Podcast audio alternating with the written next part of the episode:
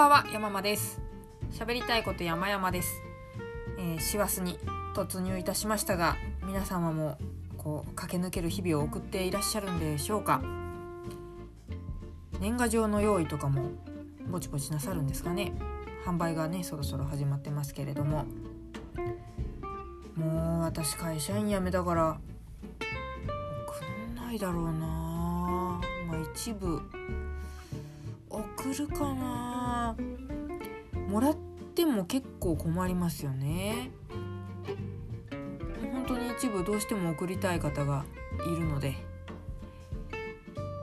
その方はもちろんお送りするんですけれどもあのいわゆるその社交辞令というやつですね。どうなんだろう。私なんかはもうそういう付き合いないからあれですけどもあの家族の写真を交換し合ってる方々とかね。いくつになりましたみたいな。なんかねもう送んなきゃ報告しなきゃ感とかあんのかな？ああいうのやってる人って。大変だろうな。カラーでねオーダーメイドですらなきゃいけないですし。まあまあ私は多分本当に限られた方に送りたい人に年賀状を送るのみで送らなきゃいけないって思うような人には送らないでいきたいなと思っておりますが、えー実はあのコメントを募集しておりましてあの別に企画でとかじゃなくてあの常に「ハッシュタグ山々キャスト」というタグをつけてツイッターにご投稿いただくと、まあ、こちらでメッセージが読めるのでありがたいなとあのコメントイチャモンうん企画のご提案。その他もろもろ何でもお寄せくださいというふうにお伝えしてるんですが全然紹介の機会を設けておりませんで失礼しましたと。今回はいただいたコメントを読んでいきたいなと思っております。全然年賀状の話関係ないじゃんって話なんですけれども。さあさあコメント。第184回。結婚の知らせに嬉し泣きをしてしまう人間になりたいと、まあ、若林さんのオードリーの若林さんの結婚のニュースなどを受けてお話しした回ですがこちらに対してえー、っと高卒派遣社員さんがですね。こんなコメントくれました。結婚式の案内状に欠席のところにね丸すらつけないと。今まさにそれ。本当？マッキーに歌ってほしい。牧原さんですね。牧原紀之さんね。歌ってほしいわっておっしゃって。本当？いやあると思うんだよな。なんか結婚とか出産とか。うんもちろんめでたいですよ。めでたいけれども喜ばないなんて非国民みたいなそういうムードもあるじゃないですか。憎むってことはもちろんないけれども別に他人のことだし嬉しかないなっていうモードだってああっていいと思うんですよ。まあまあそこに私は大変な罪悪感を持って生きてきましたけれどもその他人のことをちゃんと喜べてない自分っていうのを自覚してなんでこんなに心腐ってんのかなと。でねそうそう結婚式の招待状が届いても欠席欄に丸をすることすらなくかずもちろん行かず。だから返信もう音信不通状態。でもうそのままになってしまった知人とかもいますからね。本当にその時はすごい落ち込んでたんですけれども。だから同じ状況か。マジしんどいですよね。うん本当にえぐってくる。でしかもその喜べてない自分っていう罪悪感でダブルでこう自分にダメージがくるじゃないですか。きついよな私はどんな人もこんな気持ちには絶対させたくない。自分がきつい思いをしたからこの思いは誰にもさせたくない。だから絶対結婚式はしない。何度でも言うけれど。まあするんならうまいもん食う会ですよね。で別に挨拶とかもなしでね。なんかこの拍手しなきゃいけないムードとかそういうの本当もうごめんですよ。心がねえぐられている人に拍にもう拍手を求める。そのレベルですらもうね切ない。しんどい。だ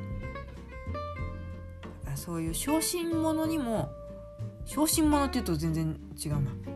傷心と書いて小心。小心の人にも優しい結婚式のアイディア。これ思いついた方がいたら是非教えていただきたいと思います。どうしたらいいんだろう？どうしたら傷つかないかな？でももう結婚しているっていう時点で多少傷つけちゃってるのかな？どうだろう？まあちょっと次行きましょう。次。第185回。大阪にある喫茶 Y というデカ盛りのお店でモーニングを食べた時の話。これにマイルドさんがコメントくれました。飲食店でアウェー感があるとすごく悲しくなりますと。このコメントになった理由というのは喫茶 Y っていうのは、まあ、お年いくつぐらいなんだろう、まあ、マダムがですねお一人でワンオペでやってるわけですよ。で、まあ、常連さんとかお兄ちゃんたちには結構フレンドリーな感じだったんだけどもなんとなく私には冷たい感じを抱いてですね冷たいってことはないか。意地悪とかはしてるわけじゃないですよ。でもそっけない感じがしてちょっと傷ついちゃったんですけどもそこに乗っかってきてくれたのがマイルドさんということですね。そうそう。なんかねみんなにそっけなかったらいいんですよ。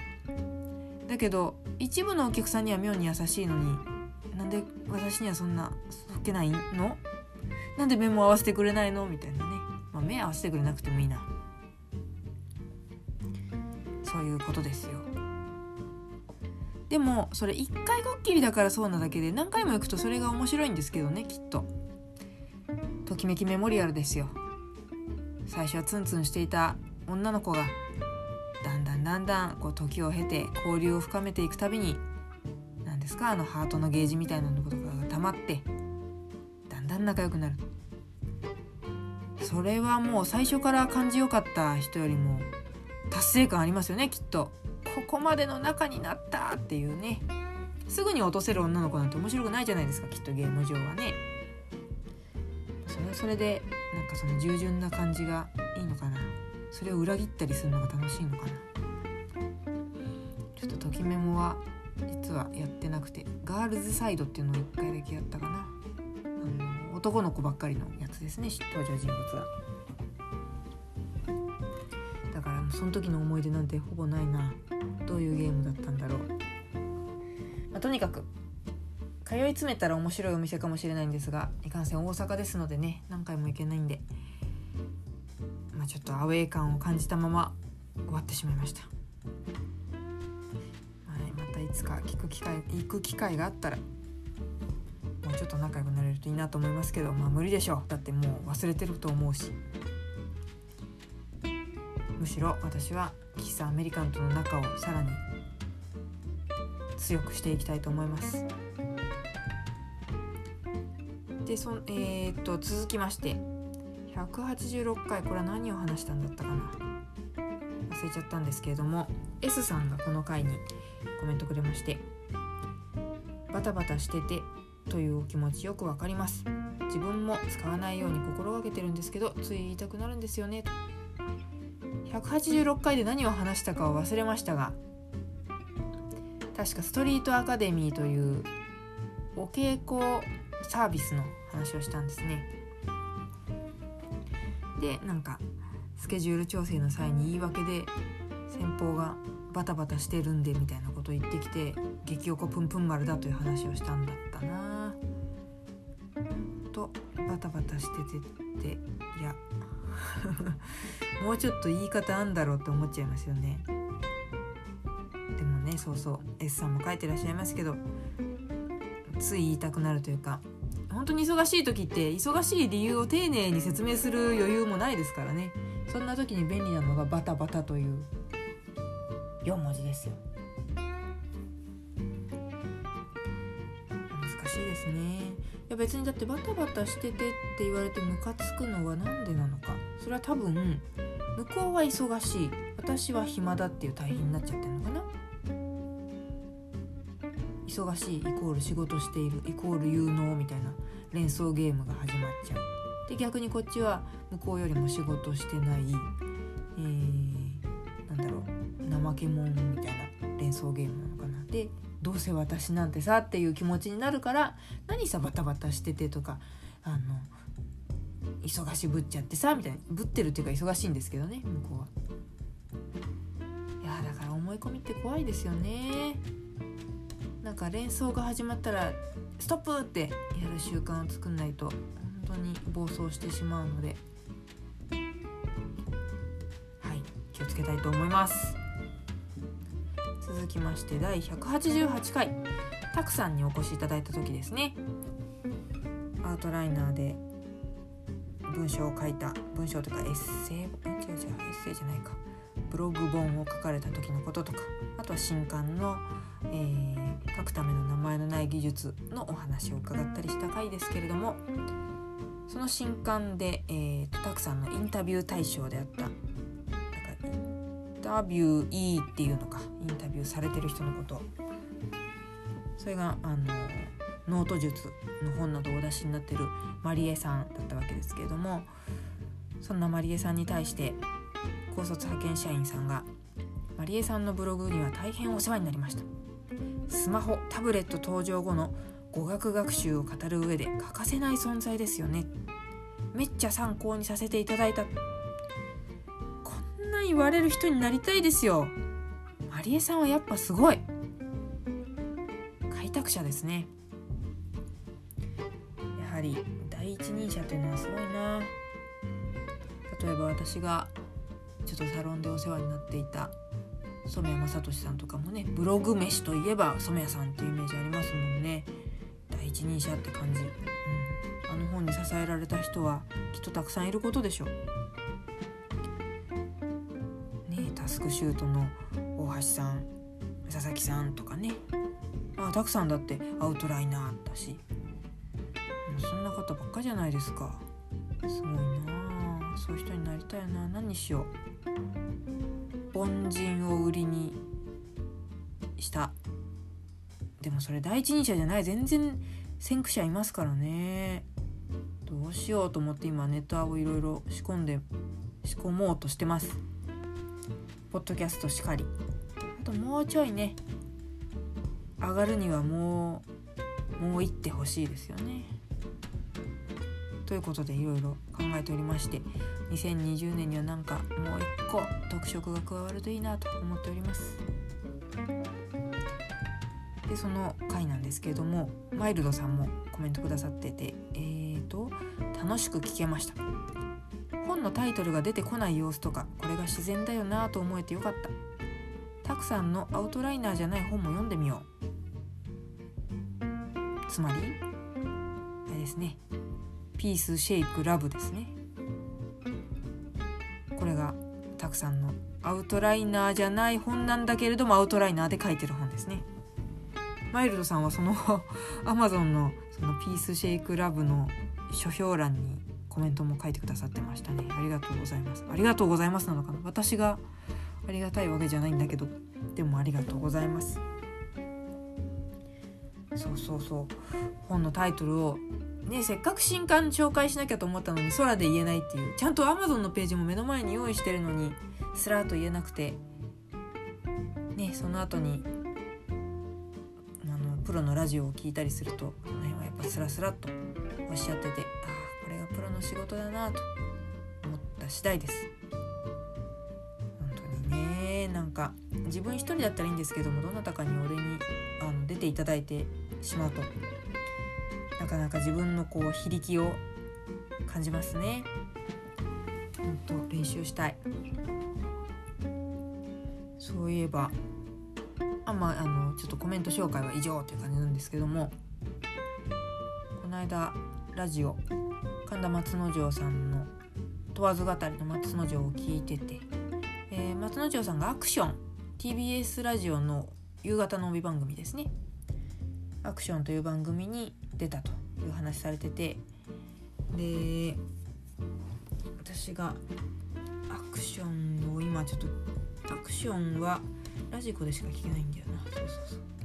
えっ、と聞いてないので存じ上げなかったんですけども、まあ、最初は荒川京慶デイキャッチの後番組ということで、まあ、私含め京慶さんファンからなんだよアクションなんて全然いけてねえ番組みたいな感じでね風当たり強かったわけですが今となってはそれなりに人気がありえーとまあ、ま毎日パーソナリティの方が変わるんですけどもアシスタントのアナウンサーさん高坂理香さんという方が人気者だという話をしてたんですよ。松之丞さんが。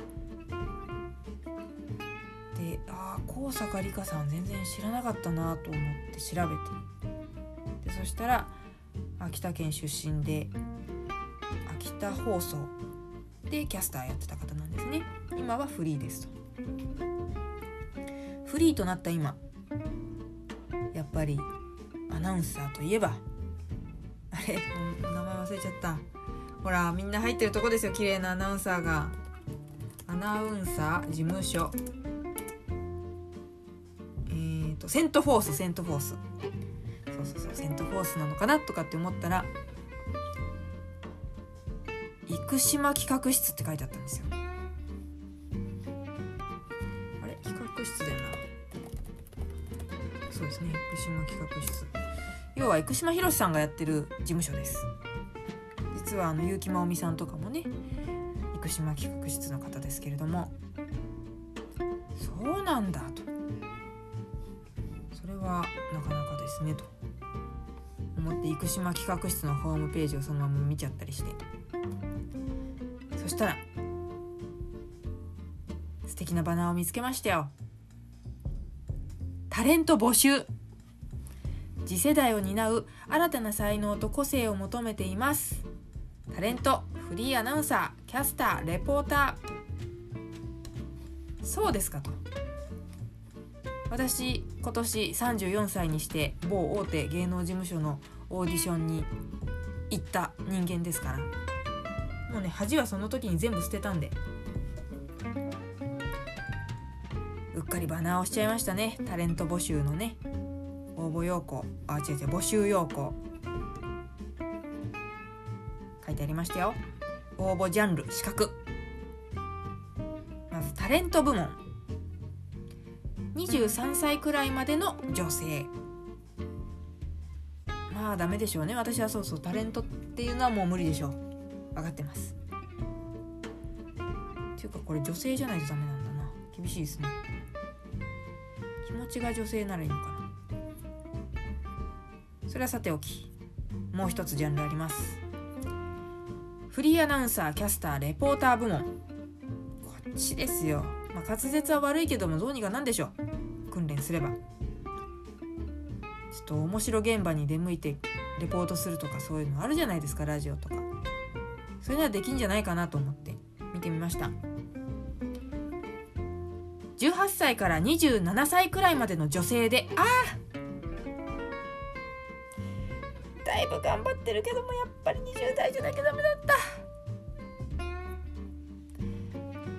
しかも女性でね27歳くらいまでの女性でなおかつ特に専門知識がある方や語学が堪能な方もうダメだ。何一つ当てはまってない。で最後にダメ押しでフリーアナウンサーとしての清潔感明るさ華やかさがある方。もうねバタバタしてとかって言ってるやつクソみたいなのね言ってるようじゃダメですよ。清潔さもないし。ないですよ全然ないない。今日もだってズボンに染みついてましたからね。今日あの酸素系ハイターで洗わないとこ染み取れない。の、はあ、もう全部ダメ。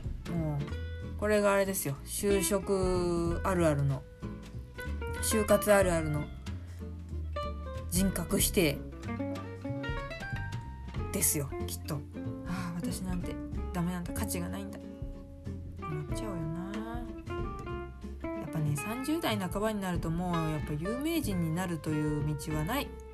本当にスキルで勝負しないと。それは当たり前なんですけどね。オーディションでどうのこうのという次元はもう通り越してる世代ですから。転職だってそうですよね。30代半ばでこんだけねどこにも所属していない時間が長かったらもう私正社員には多分なれないですからね。ああ。残念。生島企画室入れないのか。残念だな。なんて話をしたかったわけじゃないんですがついそんなことを話してしまいました。はい。というわけでこれからも売れないポッドキャスターブロガーとして活動していきたいと思います。どうしたら人気ポッドキャスターになれるのかな。とにかくこの話題に企画性がないところもダメだな。2020年は飛躍の年にしたいと思います。では今後ともよろしくお願いします。では失礼します。